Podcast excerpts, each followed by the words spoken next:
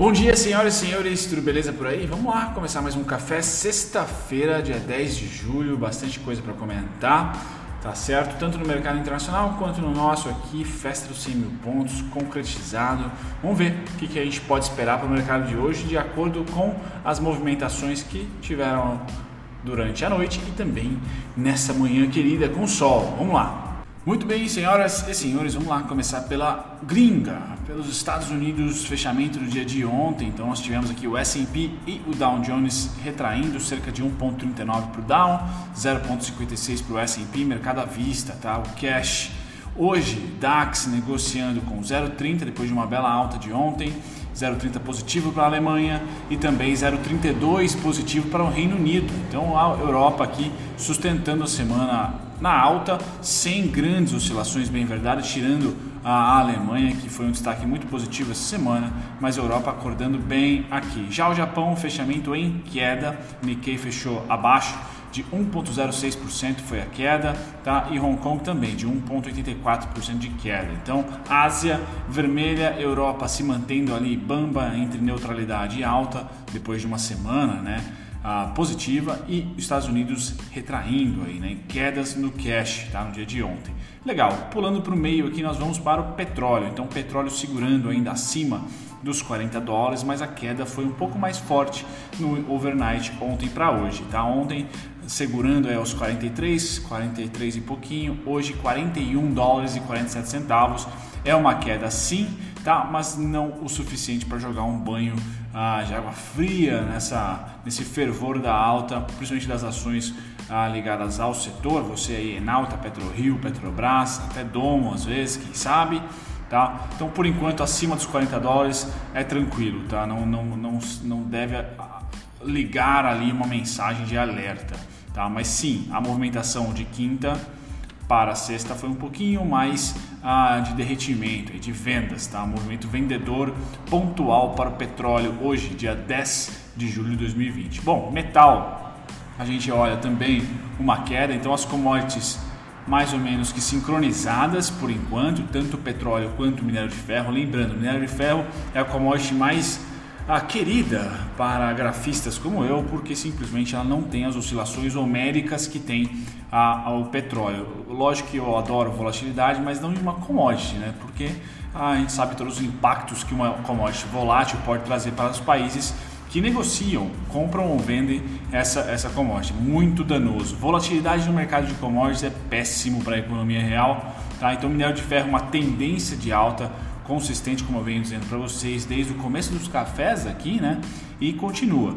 Queda de 0,40, subida de 1, 1,5, queda de 0,70, 0,50, ou seja, o minério tem essa tendência de alta em 2020 e vem aqui suportando agora de novo acima dos 100 dólares, não só acima dos 100 dólares, mas acima dos 103 dólares, que é, na minha opinião, o suporte atual. 103 dólares bola, né, raso, dá um número psicológico forte aí, psicológico forte 103, tá? Hoje negociando a 0,40 de queda a 104,61. Então tudo de boa. Se os mercados estão laterais ou retraindo sem grandes emoções, o ouro ganha novamente o destaque da alta, 0,49 para o metal ouro, subindo hoje, 0,49. Legal. Agrícola agora para nós, temos o café, eu fui alertado que é o período de nova produção e de resultado da safra que provavelmente vai vir ah, ou acima da média ou de acordo com o esperado, há, uma certa, há um certo relaxamento no interesse de negociação, de trading. Então, sim, o café entra aqui numa, num banho-maria, hoje caindo 0,1, perdão, 1,25%. Tá, o algodão caindo 0,36%, soja subindo 0,25%, trigo caindo 0,29% e o açúcar, destaque negativo aqui do açúcar, caindo quase praticamente 2%. O positivo fica então para a soja e para o milho, que cá entre nós são dois grandes players aqui, principalmente a soja, muito exportado, tá? Muito exportado, é o, é o número 1 um e o número 9 a, a soja, tanto a soja quanto o farelo dela. Ok? Então aqui nós temos hoje um dia mais chato, tá? Sem grandes emoções, sem grandes noticiários, deve ser um dia lateral para a nossa bolsa tá? Não deve ser um dia ali. Nós temos só os dados do IPCA para serem soltos durante o pregão, mas não deve trazer nenhum frisson, né? Embora os dados do varejo trouxeram um bump positivo para a bolsa, tá? Os dados do varejo nosso que vieram bem acima da média tá? precificada aí nos dias anteriores. Legal. Por enquanto, commodities não alegram muito, tirando soja e milho aqui de maneira moderada, tá? O resto tá vermelho, tanto petróleo, minério como aqui os grãos. Vamos passar agora para as proteínas animais. Animaizinhos aqui, dá um zoom para vocês, celular. Vamos lá, começando com gado de engorda, subida 0,35. Então aqui 134 a 135 é a região de lateralização do gado de engorda. Os suínos, de novo, alta de 4%, mas não se engane pela porcentagem, vá pelo valor nominal. 44, 47 é uma região de extrema uh, lateralização, de muito equilíbrio, já há um mês está negociando ali. Caso pule dos 47, a próxima parada é os 53, aí fica entre 47 e 53. Tá certo? Então, por enquanto, acumulando, acumulação no porquinho aqui, ó. Teve a queda depois no nosso alvo lá e agora acumulando aqui, ó, tá? Eu espero mais uma pernada para cima e aí as ações do setor devem acompanhar. Tá, futuros de gado em pé, esse também namorando aí 99, 100, 99, 100, tá subida de 0,10.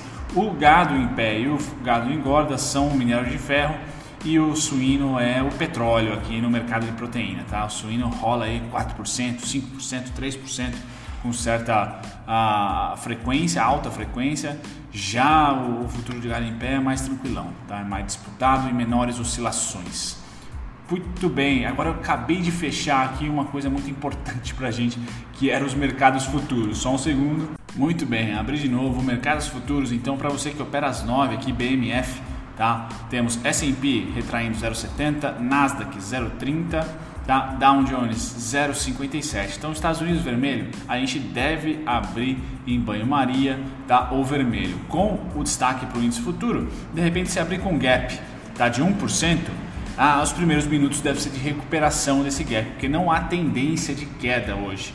Tá? É mais uma realização da semana que foi, de certa maneira, até positiva para o mercado, principalmente para o nosso, devido a dados domésticos, tá? empurrando né, o, o, o local aqui acreditando mais no mercado de capitais devido a alguns dados, principalmente de varejo, tá? Deram uma empurrada bem boa no nosso mercado. Nikkei, Japão, caindo 0,20. Vejam que as variações pequenas, mas negativas.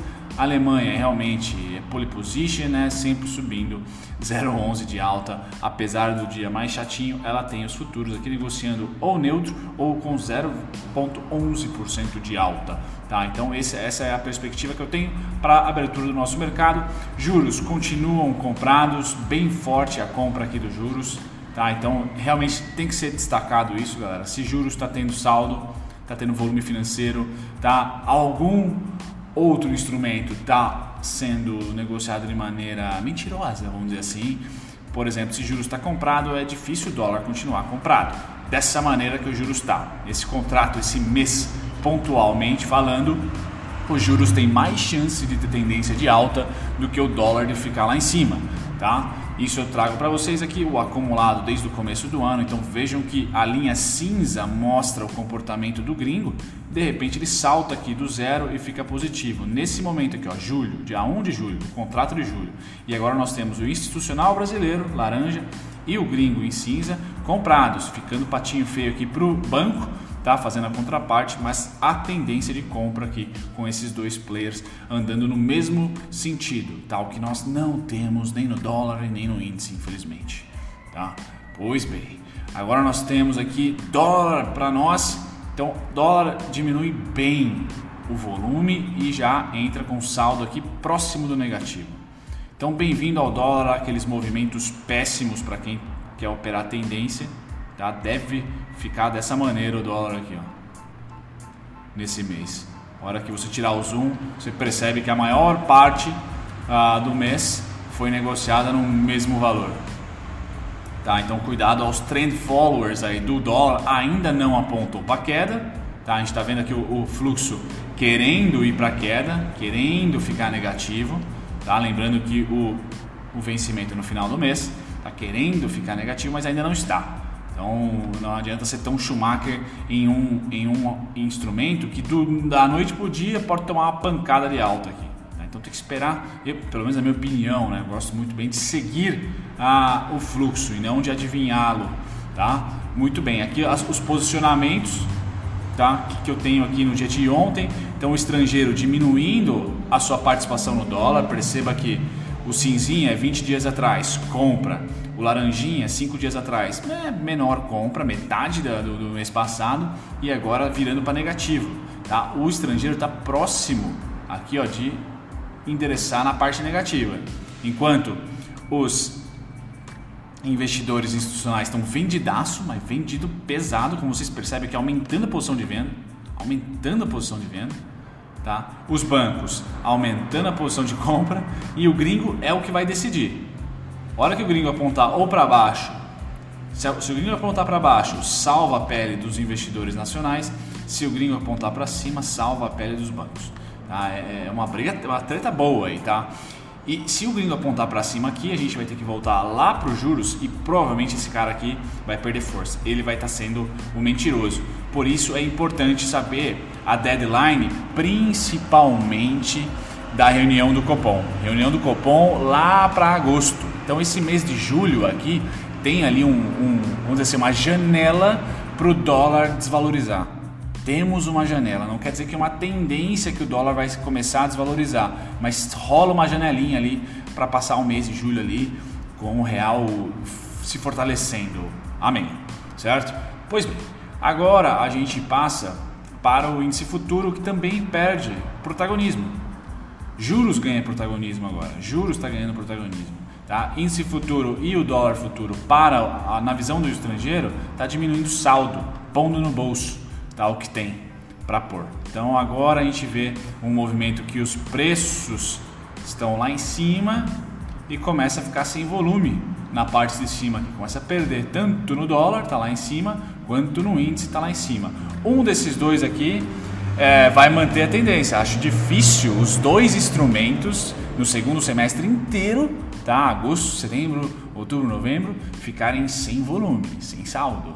Então aguardar o fluxo apontar e segui-lo.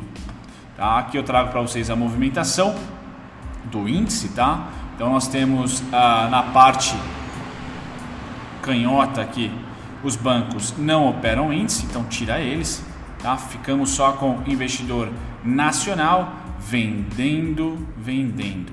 Esteve comprado, tá? Há um mês atrás e agora virou para venda no índice futuro, enquanto o gringo ao contrário esteve vendido e até aqui pode se contar que tomou uma naba, tá certo? No mês passado e agora está comprado.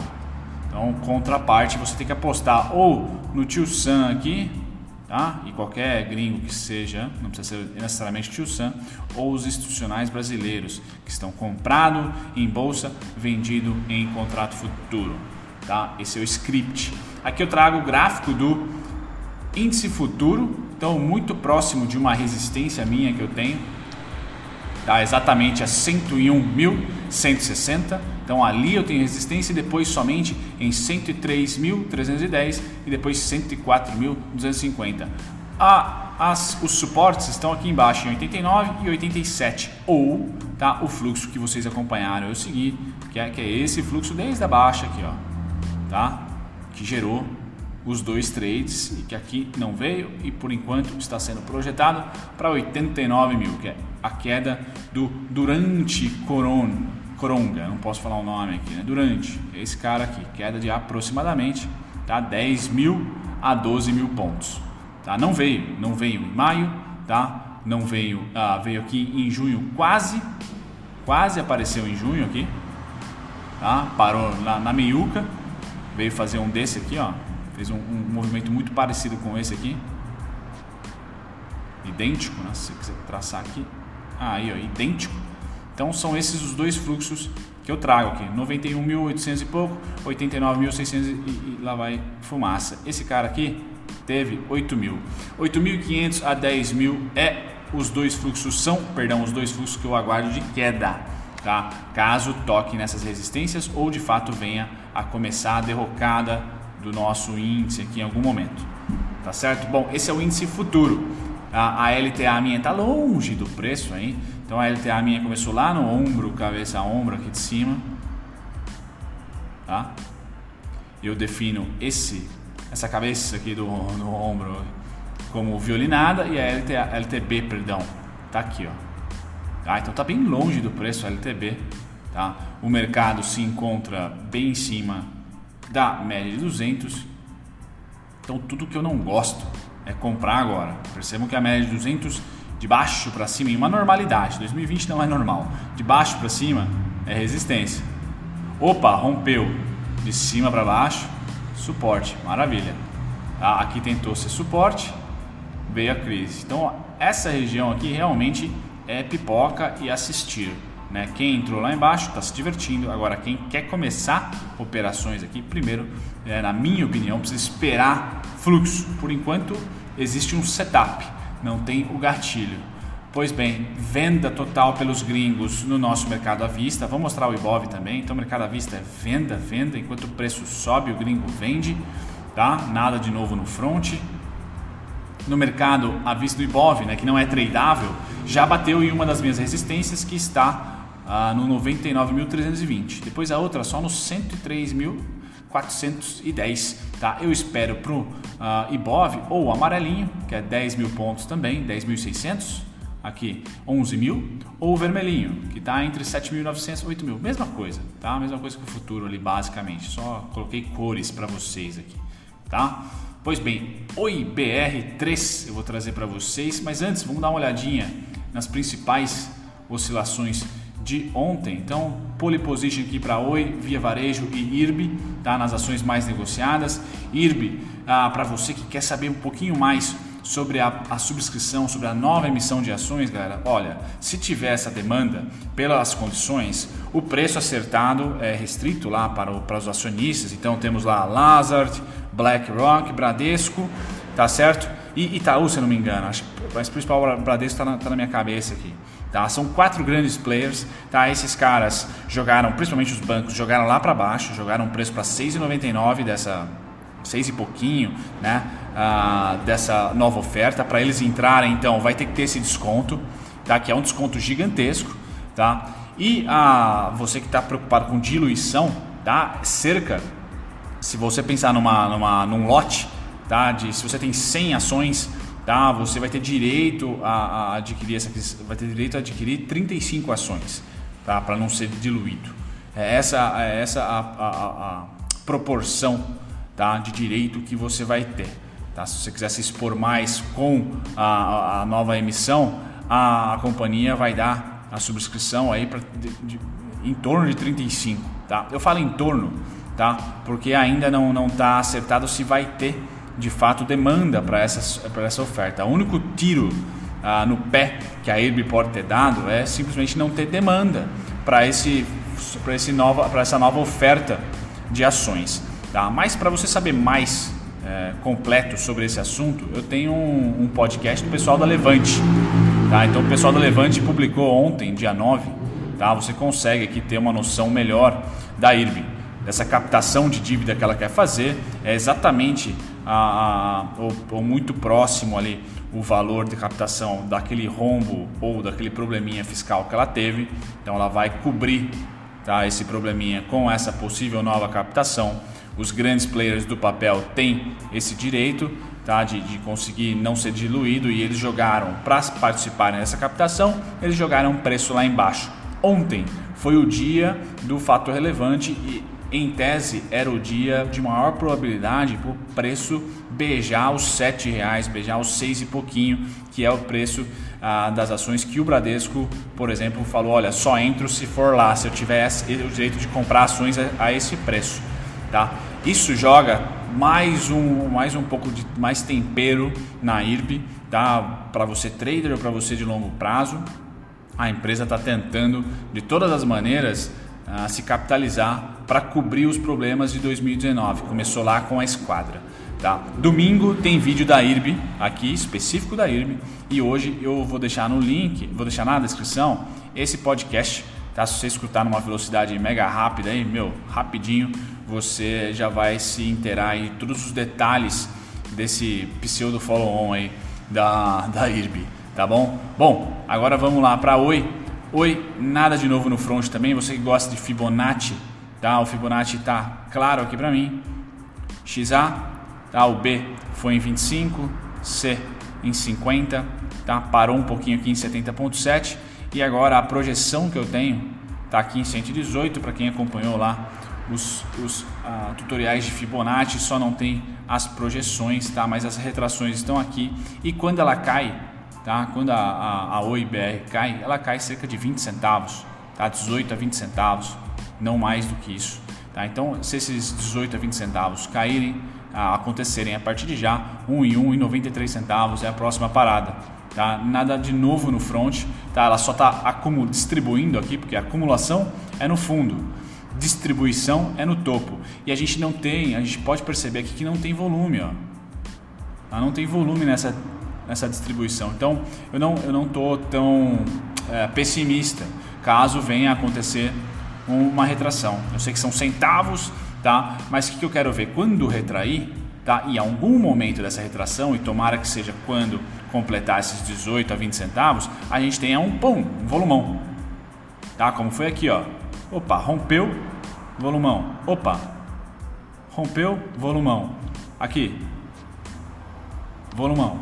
Então isso ajuda a gente a caçar ah, o timing. Para você que gosta de timing da Oi, para você que é investidor ah, sem problemas nenhum, eu acho que tem um grande guardião dos preços está agora na parte está do lado dos comprados, que é essa região aqui, ó? Que é essa região que passou praticamente o segundo semestre de 2019 inteiro aqui, tá? e agora conseguiu romper exatamente aqui, certo? Conseguiu vencer, demorou ali um, dois, três, quatro, cinco, seis dias rompeu no sétimo e tem aqui mais um pouco para baixo, mais do que isso, é basicamente que duas semanas de negociação, tá? E agora se voltar de cima para baixo, na minha opinião é suporte, tá certo? Rompeu essa região, aí sim a gente volta a fazer a atualização e os 55 centavos volta a ser realidade. Mas para romper aqui, ó, não vai ser mole, tá? Agora é suporte, beleza? Bom, calendário hoje, como eu falei, somente PCA, tá galera? Para nós aqui no Brasil, dá uma olhadinha ah, dados. Ah, e é isso. Boa sexta-feira a todos vocês. Obrigado pelo feedback e companhia aqui no café. Vejo vocês segundona. Tchau, tchau.